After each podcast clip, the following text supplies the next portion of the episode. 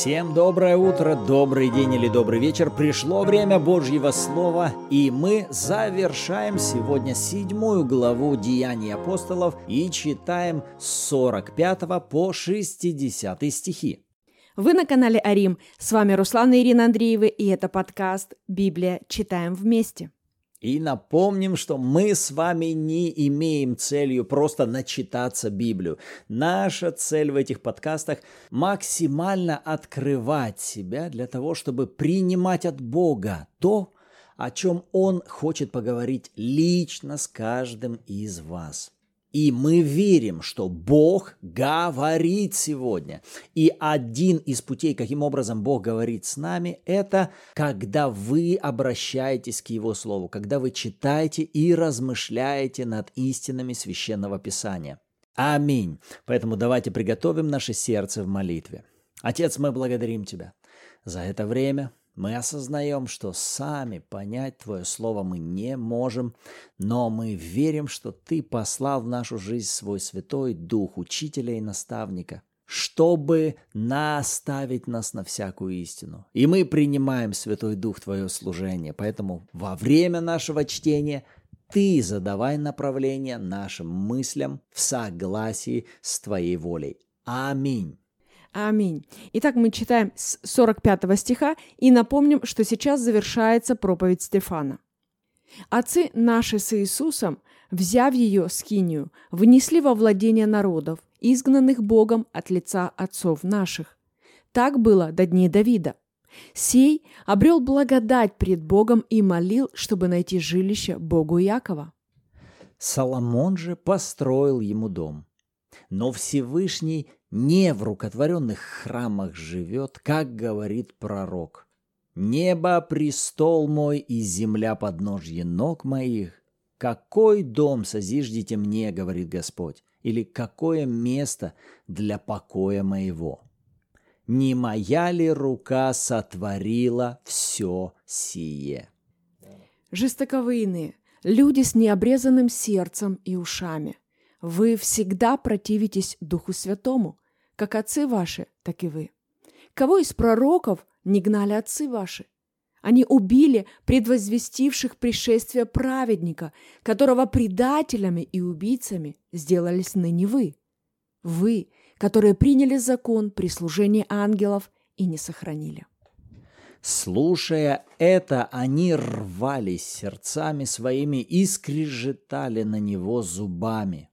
Стефан же, будучи исполнен Духа Святого, возрев на небо, увидел славу Божью и Иисуса, стоящего одесную Бога, и сказал, «Вот, я вижу небеса отверстые и Сына Человеческого, стоящего одесную Бога». Но они, закричав громким голосом, затыкали уши свои и единодушно устремились на него – и, выведя за город, стали побивать его камнями. Свидетели же положили свои одежды у ног юноши именем Савла и побивали камнями Стефана, который молился и говорил, «Господи Иисусе, прими дух мой». И, преклонив колени, воскликнул громким голосом, «Господи, не вмени им греха сего!» И, сказав сие, почил. Аминь. Достаточно трагическая история смерти Стефана. Богословы называют его первым мучеником. Но вернемся к его проповеди. Напомним, эта проповедь звучит сейчас в Синедрионе, его слушают сейчас первосвященники, священники начальники народа. Проповедь Стефана строится хронологически, начиная от Авраама, Исаака, Иакова, 12 патриархов, переселение в Египет. Он говорит о том, как из Египта Бог через Моисея выводит их в землю обетованную, и во время странствования по пустыне Стефан указывает на то, что у них была скиния, Затем в 45 стихе, с которого мы начали, он переходит к Иисусу Навину, который также носит скинию во время своих военных походов. И вот он переходит ко времени Давида. И 46 стих просто остановил меня вот этой фразой. Давид обрел благодать перед Богом и молил. Чтобы найти жилище Богу Иакова. И первое, что здесь меня привлекло, это моление Давида о том, чтобы найти Богу жилище. Вы скажете, ну и что тут особенного? Особенно это тем, что когда мы говорим с вами о скине, то мы там видим, что модель скинию, чертеж скини никто у Бога не выпрашивал. Бог это дал Моисею как закон. То есть это была инициатива Бога. Бог дает чертеж и все детали того, что из себя должна представлять вот эта скиния. И что из себя представляла Скиния? Скиния – это был не дом, который бы стоял все время на одном месте. Это кожаная палатка, которая собиралась и разбиралась на протяжении всего времени странствования или переходов Израиля на пути в их обетованную землю. А вот здесь уже, смотрите, когда пришло время, и Израиль уже вошел в свою землю. Они поселились уже в городах, они обустроились в своих домах. И Давид, глядя на то, что из себя представляет теперь их жизнь и жилище Бога, он стал сам перед ясным пониманием, что-то здесь не так – потому что что-то должно было его, именно его привести к нужде, к желанию упрашивать Бога о его жилище. Опять же, можно было бы сказать, так что же, у него не было жилища, что ли? Скиния-то в это время все равно была. Конечно, она была. Но Давид, глядя на эту скинию, понимал, что это не то жилище, которое сейчас должно быть у Бога. И вот здесь вторая деталь, которая меня удивила, почему Стефан называет Бога Богом Якова. Смотрите, он говорит, Давид молил, чтобы найти жилище Богу Иакова. Я подумал, почему не Богу Израиля? Почему не Богу Авраама, Исаака и Якова? Почему именно Богу Якова? И здесь также не случайное указание именно на Якова. Почему? Потому что особенность Якова, она как раз и заключалась в его специфике жизни. А жизнь Якова представляла из себя жизнь странника – вы помните, когда он хитростью получает благословение от отца, его старший брат Исав, вознегодовав об этом, хочет его убить, и тот вынужден убегать в дальнюю страну. И он убегает. И большая часть жизни Иакова, она представляет из себя жизнь странствующего. Но если мы смотрим на Иакова как на странствующего, вопрос, а что из себя представляла жизнь Бога? Который ходит вместе с Яковом. Его жизнь также представляла из себя жизнь Бога, странствующего вместе с тем человеком, с которым он был в завете. Так вот, вот здесь некое сочетание происходит. Повторюсь, Стефан не случайно указывает на откровение о Боге Иакова, и о его взаимосвязи с царем Давидом, который, скорее всего, и рассмотрел вот эту смену жилищ. Когда, да, было время Бог вместе со своим народом вынужден был странствовать и жить в палатке, точно так же, как и его народ жил в палатках, собирая, разбирая, собирая, разбирая, отправляясь в путь. Они собирают свои палатки, останавливаясь, снова разбирают. Так же и скиния собирается, разбирается. И они все время живут в походных условиях. Когда затем Бог их вводит в хананскую землю, Иисус Навин также продолжает жизнь странника, потому что они постоянно движутся в военных походах из одной территории на другую, и, можно сказать, период Иисуса Навина также был охарактеризован периодом странствований. Но затем уже проходят века с того времени, как Израиль поселяется в своей земле. Они заходят в города выстроенные, в дома, которые уже не собираются и разбираются, а которые находятся на одном месте, и они уже коренные жители, живущие в обустроенных и наполненных домах. А жилище Бога все еще выглядит как жилище странника. И вот это различие как раз оно и возгрело сердце Давида. Почему я снова хочу вернуться сюда? К сердцу Давида. Это он сейчас возревновал о том, в каком состоянии находится Бог посреди своего народа. Как он поживает сейчас среди Израиля. Это Давид возревновал о том, чтобы у Бога появились другие условия его жизни посреди его народа.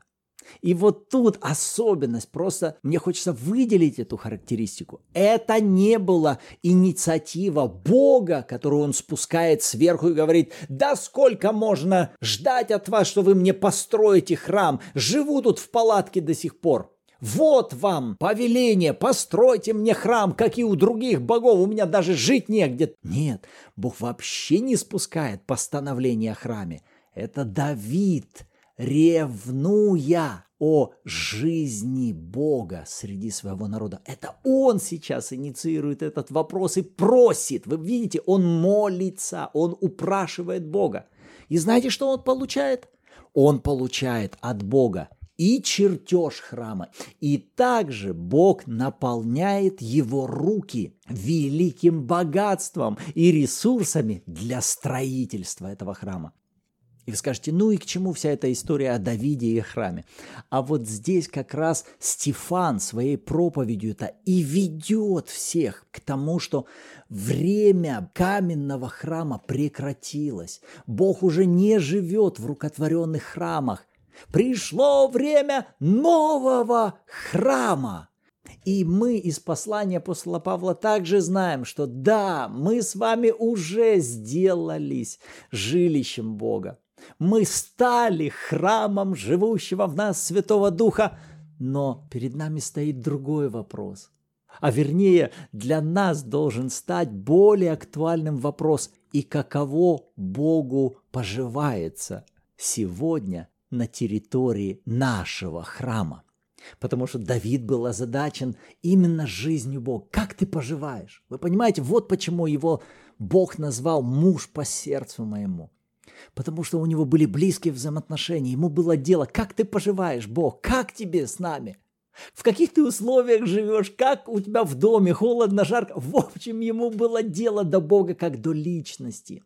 Поэтому он ревновал даже о том, чтобы у Бога было славное место жительства – и вот эти размышления, они меня приводят также к вопросу, который я хотел бы озвучить самому себе. А каково сегодня Богу живется внутри меня, в моем храме? А насколько я сегодня ревную и молюсь, Господь, как ты там поживаешь? Может, я где-то кучу мусора навалил в моем храме, и это э, не доставляет тебе особого комфорта в твоем проживании на территории моего храма. В общем, вот этот пример с ревностным сердцем Давида, он очень понравился мне в этой истории. А смотри, какая еще удивительная деталь описана в 49 стихе во второй его части. Звучит вопрос как бы, да, со стороны Бога. «Какой дом созиждете мне, — говорит Господь, — или какое место для чего? Для покоя моего». Вау, насколько шикарно сказано. Какое место для покоя моего. Друзья, вы представляете, когда речь идет о месте жилища Бога, то это место покоя. Друзья, мы сегодня с вами и есть этот храм. Это место покоя Божьего, место мира, радости, ни стресса, ни беспокойства, ни постоянной тревоги, а покоя. Вы представляете, какая честь и привилегия дана нам с вами? И следующий вопрос возникает, конечно же, а что я делаю с этим местом покоя? Позволяю ли я этому покою распространяться во все сферы моей жизни? Или я начинаю атаковать этот покой разными стрессами, страхами, беспокойствами, переживаниями, Мне неспокойно, и тебе, Бог, будет неспокойно. Что значит место покоя? А вот сюда посмотри, а вот об этом подумай. А ты знаешь, что будет завтра? А ты новости слушал, а ты газеты читал. Что значит место покоя? Да какой покой в наше время?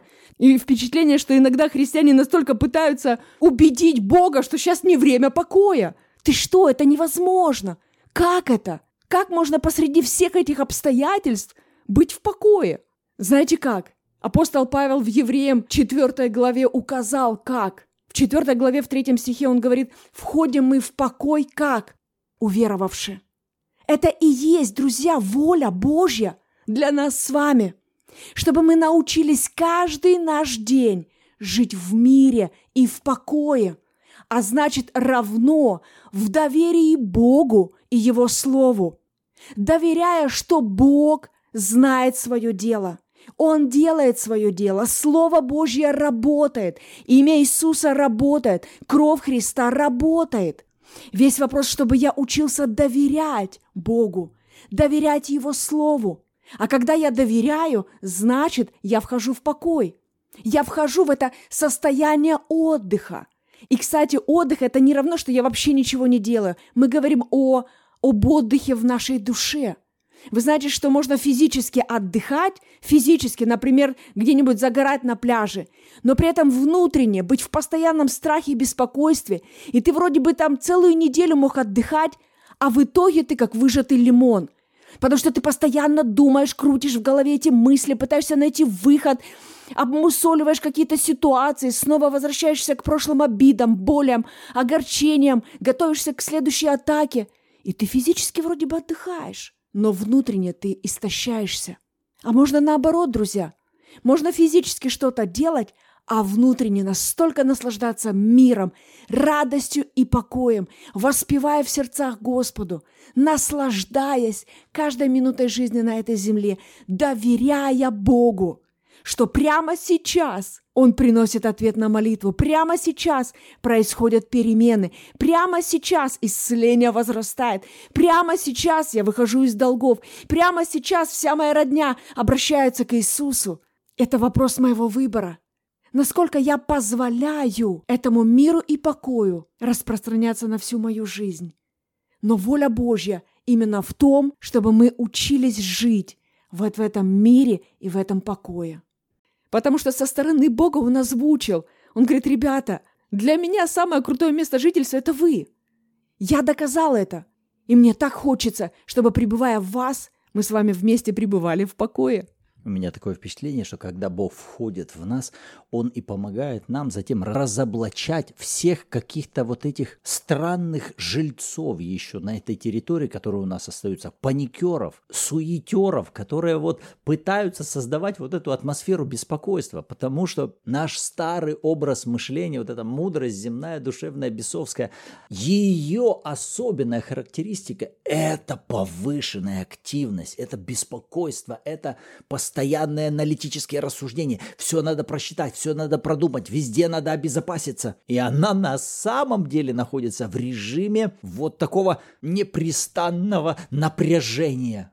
А Иисус, когда пришел, он говорит, ребята, я зову вас прежде всего, придите ко мне, труждающиеся, обремененные. Я хочу успокоить вас. Первое, что я хочу, я успокою вас. Я хочу, чтобы вы нашли покой душам вашим. И, кстати, важное уточнение, говоря о покое, друзья, мы не говорим о безразличии, не путайте. Говоря о покое, состояние покоя, это значит состояние веры. Когда Бог призывает нас жить жизнью веры, то Он первый, кто это делает. Поэтому, когда Он говорит о месте покоя, Он говорит о месте веры. Почему? Да потому что он, говоря нам о покое, говорит о том, что он со своей стороны все сделал. И войти в это состояние покоя возможно только верой в его завершенную работу. Верой в то, что Бог говорит, я все сделал. О чем бы ты вообще мог беспокоиться? Я обеспечил каждый день твоей жизни всем необходимым, а ты об этом сейчас беспокоишься. Поэтому состояние покоя возможно только когда мы узнаем волю Божью о том, что Он уже сделал все со своей стороны. Свершилось. Это закончено. Все, что сейчас необходимо, это привести завершенную работу Иисуса из духовного мира в мир физический из состояния невидимого в состояние видимого проявления. А это возможно только верой. И смотри, эту мысль он продолжает в 51 стихе. Написано «жестоковыйные, люди с необрезанным сердцем и ушами». Меня так привлекла эта фраза. «С необрезанным сердцем и ушами». Вы всегда противитесь Духу Божьему, как отцы ваши, так и вы. Когда я начала размышлять и молиться над этим стихом, я посмотрела в словаре слово «жестоковыйные». Это значит «упрямые». Упрямые люди. О каком упрямстве здесь идет речь? Это не то хорошее упрямство, которое поощряется Богом. Нет, друзья, речь идет о постоянном противлении Духу Божьему.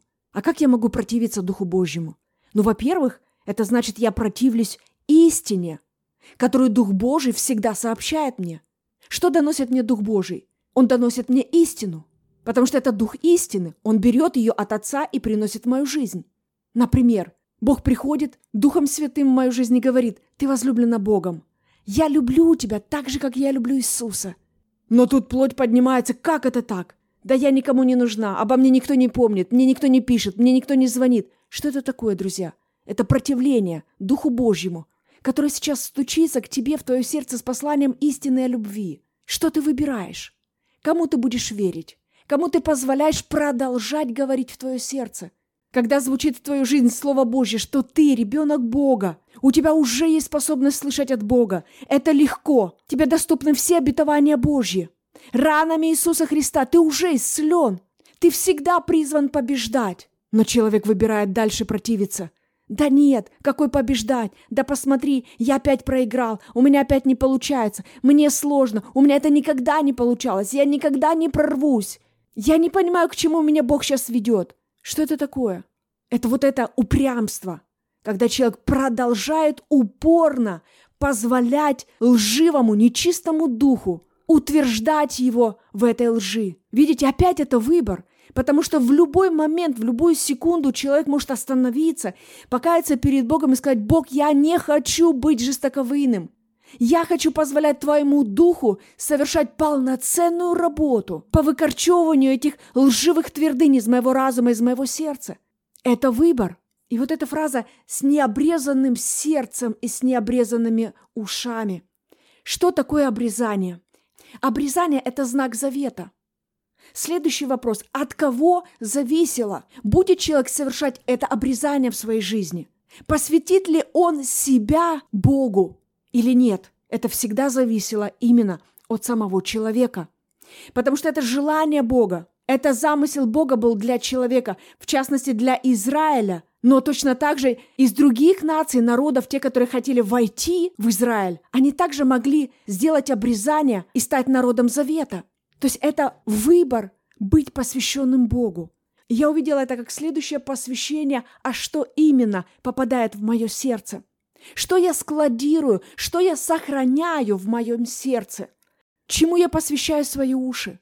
То есть буквально к кому мои уши будут прислушиваться. Что будет входить в мои уши. Потому что это очень сильно определяет и то, что попадает в мое сердце. Потому что уши – это как некоторые двери такие, знаете, как ворота, через которые есть путь к сердцу. Если вы не слушаете ложь, то знаете что? Маловероятно, что эта ложь попадет в ваше сердце. И наоборот, если вдруг вы в своем сердце уже обнаруживаете какой-то страх, панику, беспокойство, знаете что? Это говорит о том, что до этого через ваши уши уже прошли мысли страха, мысли беспокойства. И из-за того, что сигнализация была отключена, эти мысли пошли дальше. Они осели в вашем сердце. И знаете что? И они начали прорастать. И когда мы говорим об обрезании наших ушей, это решение. Господь, я посвящаю свои уши тому, чтобы снова и снова учиться различать Твой голос И всегда номер один – прислушиваться именно к твоему мнению. Что ты думаешь по этому поводу? Как ты этого хочешь? То, о чем ты говорил в отношении Давида, это был его выбор, это было желание его сердца. Бог, как тебе? И он прислушивался. Неоднократно Давид снова и снова приходил к Богу, чтобы спросить совет. Что мне делать? Идти мне сейчас войной или не идти? И тогда, когда он прислушивался, он имел успех. А вот тогда, когда он игнорировал это, он имел поражение. Аминь. Вот наши размышления вокруг этих стихов, а на что Господь обратил ваше внимание.